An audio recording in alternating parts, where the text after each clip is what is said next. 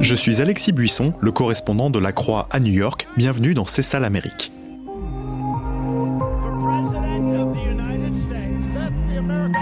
À l'occasion de l'élection présidentielle américaine, je vous dresse le portrait des États-Unis de 2020 en questionnant des personnalités francophones du monde politique, économique, des journalistes et des militants. C'est ça l'Amérique et ça commence maintenant.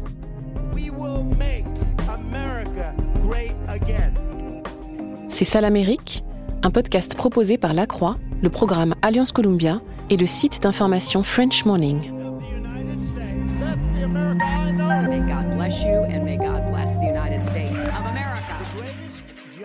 president that God ever created.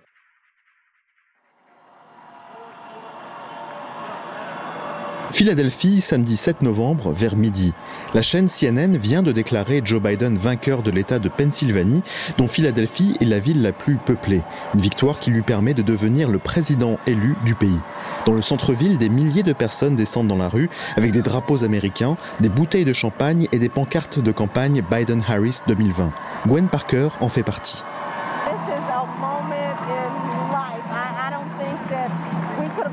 C'est un moment unique, nous n'aurions pas pu imaginer mieux. Personne n'est parfait, mais nous voulions quelque chose pour unir le pays autour des idéaux qui représentent l'Amérique. Et je suis très heureuse du fait que nous avons pour la première fois une femme vice-présidente. C'est incroyable. Le fait que nous avons eu pendant quatre ans un président qui allait à l'encontre de notre démocratie, on n'en pouvait plus. Nous sommes prêts pour quelque chose de mieux.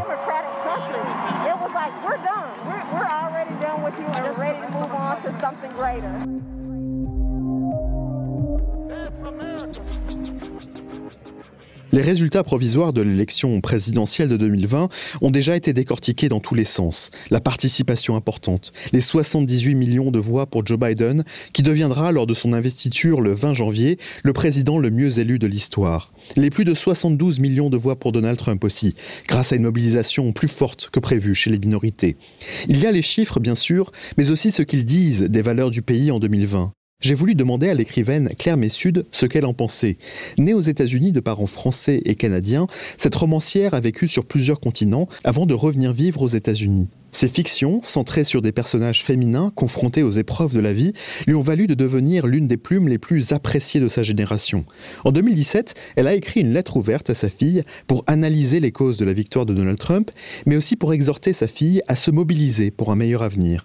Nous savons dans notre chair qu'il y a le bien et le mal. Dans les mauvais moments comme dans les bons, il faut défendre ce qu'on pense être juste, écrivait-elle à l'époque. Comment voit-elle le pays aujourd'hui en tant qu'américaine de gauche, citoyenne du monde, témoin d'une société en plein bouleversement? C'est la question simple et complexe que j'ai voulu lui poser pour ce dernier épisode de C'est ça l'Amérique. On s'est retrouvé chez elle, à côté de Boston, pour cet enregistrement réalisé à deux mètres de distance avec des masques. Bonjour Claire Messud. Bonjour Alexis, merci. Merci beaucoup hein, à vous de nous accueillir euh, chez vous pour ce dernier épisode de, C'est ça l'Amérique. On est très heureux de, terminer cette série euh, avec, euh, avec vous. Dans quel état d'esprit vous êtes tout simplement aujourd'hui? Ah, ça, ce n'est pas si facile à répondre. Une, une, question difficile quand même, parce que je crois que moi, je ne pourrais pas déclarer victoire avant l'inauguration au mois de janvier. Le 20 janvier, donc. Le 20 janvier. Pendant des mois, je n'ai pas osé réfléchir là-dessus, mais quand j'y pense, c'est vraiment une, émotion très forte et c'est l'espoir. C'est comme si on avait vécu euh, pendant une guerre. On a fait des comparaisons justement euh, samedi dernier. C'était comme la fin de la guerre. Mais, euh, mais je crains que nous n'y sommes pas encore. J'espère qu'on y arrivera. Et nous avons dans ce pays tant de problèmes, de très gros problèmes, mais, mais au moins, je crois qu'il y aura la possibilité euh, d'une amélioration euh, sur plusieurs euh, plans. Ces résultats montrent qu'il n'y a pas eu de, de victoire morale. Pour les démocrates. Ils ont beaucoup attaqué Trump sur le terrain de la morale, justement, en, en, montrant du doigt, par exemple, sa politique de séparation familiale, à la frontière avec le Mexique, ces attaques contre les immigrés, ces attaques contre les femmes euh, et, ces attaques contre les institutions. Et, euh, et on, a, on, a, vu finalement au, soir du, 3 novembre et dans les jours qui ont suivi que finalement, il n'y a pas eu cette revanche morale, si, si je puis dire. Est-ce que ça, c'est une opinion que vous, que vous partagez? Oui, bien sûr, ça m'a déçu. Et je ne peux pas vous dire pourquoi les gens s'en fichent. Pourquoi 70 millions de gens s'en fichent? Les gens qui se disent chrétiens, les gens qui se disent euh, valoir la moralité, je ne comprends pas pourquoi ils peuvent voter pour ce type. Mais il faut qu'on comprenne leur, euh, leur, pensée, parce que ce que je crains, c'est, hein, pour, autre chose, je suis en train de lire euh, des, tas de livres sur les années 30 en Europe. Et les nazis aussi, ils étaient menteurs. ils se disaient moral, mais ils étaient répugnants. Mais le peuple ne le voyait pas. Et c'est ça être démagogue, c'est pouvoir emmener le peuple dans un rêve vers un, faux futur. Donc je crains que c'est comme avec Covid. Pourquoi avec tant de malades Qui pourrait voter pour un, homme qui a si mal géré la pandémie? Mais, mais en même temps, je crois, lui, il dit au peuple, ça, va s'en aller, ça, ce sera un miracle, ça va disparaître. Euh, et en plus, peut-être que ça n'existe pas. Et les gens c'est ce qu'ils veulent entendre. Ils, ne veulent pas se passer de leur dîner au, restaurant, ils ne veulent pas se passer de, du mariage de, leur fille. Ils, veulent, ils veulent que la vie continue comme auparavant. Et je crois que là, c'est pour ça qu'il a un succès, c'est un, genre de, un genre de rêve. Il propose une réalité qui n'a rien à voir avec la vraie réalité, et, les gens l'acceptent et, veulent le suivre, je crois.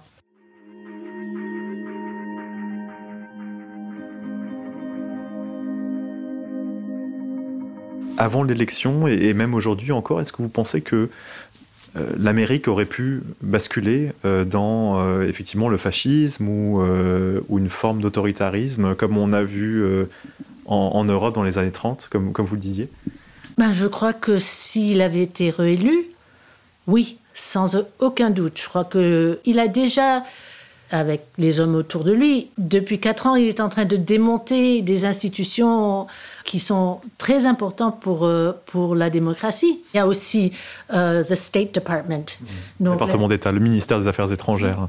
Qu'il a en fait démonté. Donc il y a plein de, postes qui sont vides depuis, depuis maintenant des années. Et il, leur a, il leur a supprimé, des fonds aussi. Ils n'ont pas l'argent pour faire leur travail. Donc, l'idée de, vouloir euh, envoyer les soldats dans les rues pour, euh, pour combattre les, les protesteurs, on n'avait jamais vu ça. Mais s'il avait été réélu, il l'aurait fait. Comment ça vous a changé finalement ces quatre années euh, Vous êtes né aux États-Unis, vous avez vécu euh, dans, dans plusieurs pays. Euh, quel impact ça a eu sur vous en tant que, en, tant que femme, en tant qu'américaine, en tant qu'auteur aussi? C'est assez paradoxal en fait, parce que mon père était français, ma mère canadienne, anglophone. moi, j'ai grandi, je suis née ici, mais j'ai grandi en Australie, au Canada, et puis ensuite, on est venu habiter aux États-Unis quand, quand j'étais adolescente. Et, euh, et parce que ma mère était mais tout à fait passionnément canadienne, euh, donc elle, n'aimait pas les États-Unis. Mon père, il aimait les États-Unis, mais il était tout à fait français. Donc j'ai grandi en pensant que je n'étais pas vraiment américaine, que je n'étais qu'un petit peu américaine. Et ça, je l'ai gardé, ce sentiment, euh, presque toute ma vie. Mais je crois que ces quatre dernières années m'ont fait quand même repenser mon identité et je reconnais que j'ai passé la plupart de ma vie ici et que je suis comme beaucoup de gens qui sont de, de la première génération d'Américains. J'ai fait un investissement dans une idéale, si vous voulez, comme j'ai été en train de lire euh, ces livres sur l'histoire des années 30, les gens qui se sont réfugiés aux États-Unis, qui sont venus de l'Europe, qui ont recommencé ici, qui ont recréé des vies ici, pour qui c'était... Euh, c'était c'était le paradis, mais la liberté, la possibilité de, de, continuer une vie sans peur, sans, sans crainte, c'était énorme. Et l'idée, donc pour moi, l'idée de regarder autour de moi et de, et de constater que, que ce pays de rêve risque de, de disparaître pour jamais de la Terre, à cause de cet homme et, et son entourage, quand même, c'est effrayant, c'est affreux. Et, non seulement pour les États-Unis, mais pour le monde entier. Je crois ça a toujours été la complication des États-Unis. De dehors, on pouvait les détester parce qu'ils étaient arrogants, parce qu'ils euh, faisaient des choses dans le monde qu'ils ne devraient pas faire. Mais en même temps, on tenait en tête l'idéal. On savait que que ce que ça pouvait représenter. Et, je crois que dans ces quatre ans, on est arrivé presque à tout perdre. Donc, quand les politiciens disaient, les hommes politiques disaient, les femmes politiques disaient, euh, c'est l'élection la plus importante de, vos vies, c'était pas que des mots, c'était la vérité.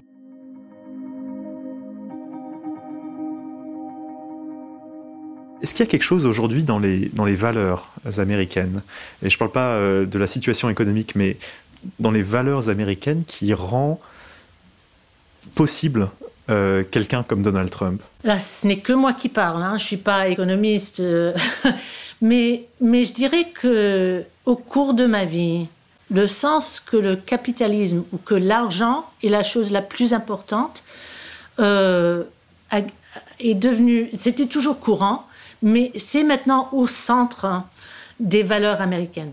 Et, ça, je crois, 2008, au moment de, la chute euh, économique, j'ai écouté à la radio un type qui disait, mais la raison pour laquelle dans la Constitution, on parle de l'importance de l'individu et non pas de l'importance de la société. En gros, c'est parce que l'importance de la société n'était jamais en question. C'était un moment, c'était une période où l'individu n'avait aucun, aucune importance. Donc c'est pour ça qu'il fallait en parler. Mais les Founding Fathers n'ont jamais pensé qu'on arriverait à un moment où, l'individu surpasserait dans les têtes des Américains l'importance euh, de la société. Et, et c'est, on en est là.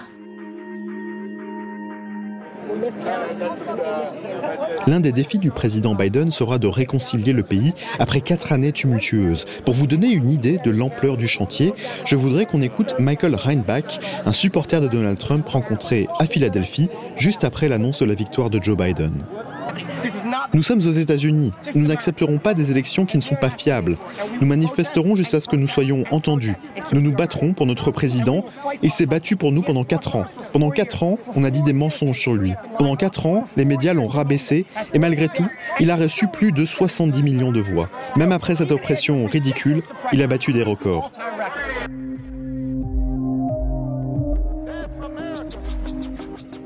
Voulais revenir à, ce que vous disiez plus tôt sur la polarisation. C'est effectivement un, mot très important dans, l'époque dans laquelle on, vit aux États-Unis. On a euh, vraiment l'impression, en parcourant le pays, qu'il y, a, deux États-Unis. Euh, il y, a, celle qui, effectivement, soutient Donald Trump. Et il y a euh, celle qui ne soutient pas Donald Trump. Et que ces deux Amériques vivent dans des univers complètement différents. Comment, comment on se sort de, de cette situation, selon vous? Je crois que le choix de Joe Biden par les démocrates, s'était fait dans l'espoir de pouvoir réunir, réunir les gens. Parce que c'est vrai que lui, il se présente un peu comme un grand-père. Maintenant, euh, il, est quelqu'un dont la carrière date d'avant ses, blessures dans ce pays. Donc, qui, qui pourrait, c'est l'espoir, qui, qui pourrait réunir vous, votre sentiment, c'est qu'il va y arriver quand même, parce qu'on a quand même l'impression que euh, le, soutien à Donald Trump est, profond. Euh, est-ce que vous avez l'impression que c'est une réconciliation qui est euh, possible, en fait? Il faut toujours espérer. Mais, mais c'est vrai que je m'inquiète parfois.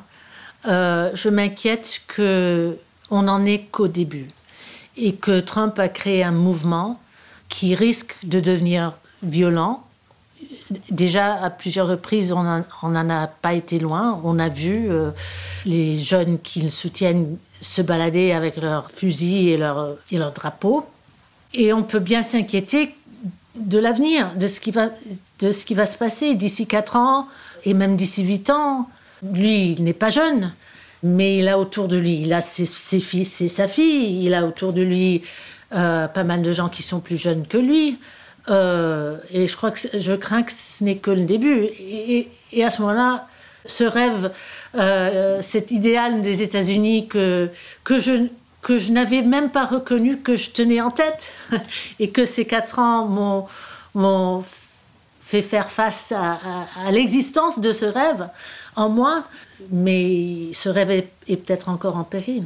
On dit en ce moment, hein, dans, les médias, enfin les commentateurs disent que, euh, en quelque sorte, Donald Trump a ouvert la porte et que le prochain Trump, euh, si je puis dire, sera pire que l'original. C'est votre inquiétude aujourd'hui? Bah, oui, mais je ne sais pas si on, est terminé avec lui. Hein. Il n'a aucune intention de, partir. Je ne pense pas au prochain démagogue. En ce moment, moi, je pense aux 70 millions. Il y a peut-être 50 millions qui ne veulent pas une guerre civile, qui ne veulent pas la fin de, ce pays euh, tel qu'elle était. Mais s'il y en a 20 millions, c'est quand même beaucoup de gens. C'est ça, c'est ça qui m'inquiète. Vous êtes enthousiaste pour euh, Joe Biden ou vous le soutenez parce qu'il est, il était en tout cas la personne euh, qui était euh, face à Trump? Bah, C'est-à-dire, je crois que c'est un homme bon et je, et, je crois qu'il a, il a maintenant une sagesse qu'il n'avait peut-être pas il y a 20 ans. Et je crois qu'il a, il, il a tant vécu, il a survécu, il, a eu tant de tragédies dans sa vie, qu'il a vraiment, euh, je crois, une, une, compassion pour les autres qui, en principe, devrait l'aider dans ce, dans ce poste et pourrait nous aider en tant que pays dans ce temps difficile. Donc je suis, oui, je suis tout à fait pour. Il, n'aurait peut-être pas été mon candidat euh, au début, mais c'est comme avec la pandémie. On ne va pas revenir à ce que c'était euh, auparavant. On ne peut pas. L'inquiétude, c'est que lui, il voudra retrouver un pays qui n'existe plus. Il faut regarder dans l'avenir, il faut changer, il faut trouver une nouvelle voie. Donc ça, c'est difficile de réunir et de, réunir le pays et de trouver une nouvelle voie. Ça, de faire les deux à la fois, c'est peut-être difficile. Mais c'est plus possible avec lui qu'avec presque tous les autres. Est-ce qu'aujourd'hui vous êtes fier euh, d'être euh, d'être né dans, ce pays et d'avoir euh, d'être américaine, en tout cas en partie américaine? Bah, ça, c'est aussi, encore une fois, une question difficile. Pour terminer, pour commencer et pour terminer, je dirais, la fierté, ce n'est pas un sentiment que je ressens. Mes parents ne m'ont pas élevé à être patriote, mais plutôt à, me, considérer un, citoyen du monde. Et, ce qui a été difficile, je crois, pour moi, c'est que j'avais compris, mal compris apparemment, mais j'avais compris que c'était en fait la direction du monde entier, qu'on voyageait vers un monde cosmopolite, ouvert, tolérant. Donc l'opposé des murs, des drapeaux, des, des patriotes dans ce sens.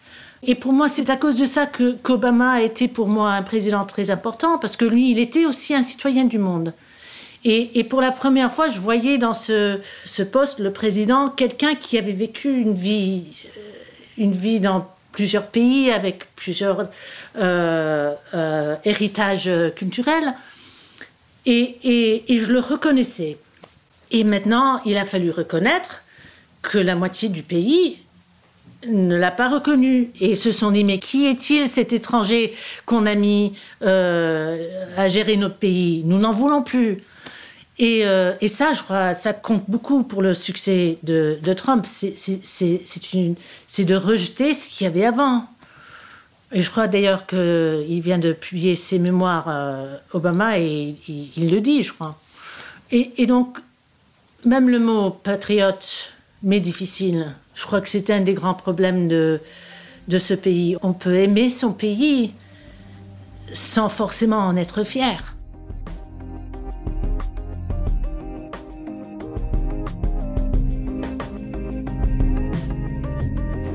C'est sur ces mots que se termine le dernier épisode de C'est ça l'Amérique. Un grand merci à Claire Messud pour sa participation. Je voudrais également en profiter pour remercier toutes les personnes qui ont rendu cette série de podcasts possible, au premier rang desquels Christophe de Galzin et Célestine Albert Stuart, dont le soutien a été très précieux. Merci beaucoup les amis. Merci également à Stéphane Leture, Laurent Sabazon, Jérôme Chapuis, Florence Courret et Benjamin Bousquet pour la Croix, et nos partenaires, les deux Emmanuel, Emmanuel Catan du programme Alliance et Emmanuel Samartin de French Morning Enfin et surtout un grand, grand, grand merci à vous de nous avoir suivis pendant toute cette série qui, on l'espère, vous a permis de mieux comprendre les États-Unis de 2020 et les États-Unis de demain. Merci.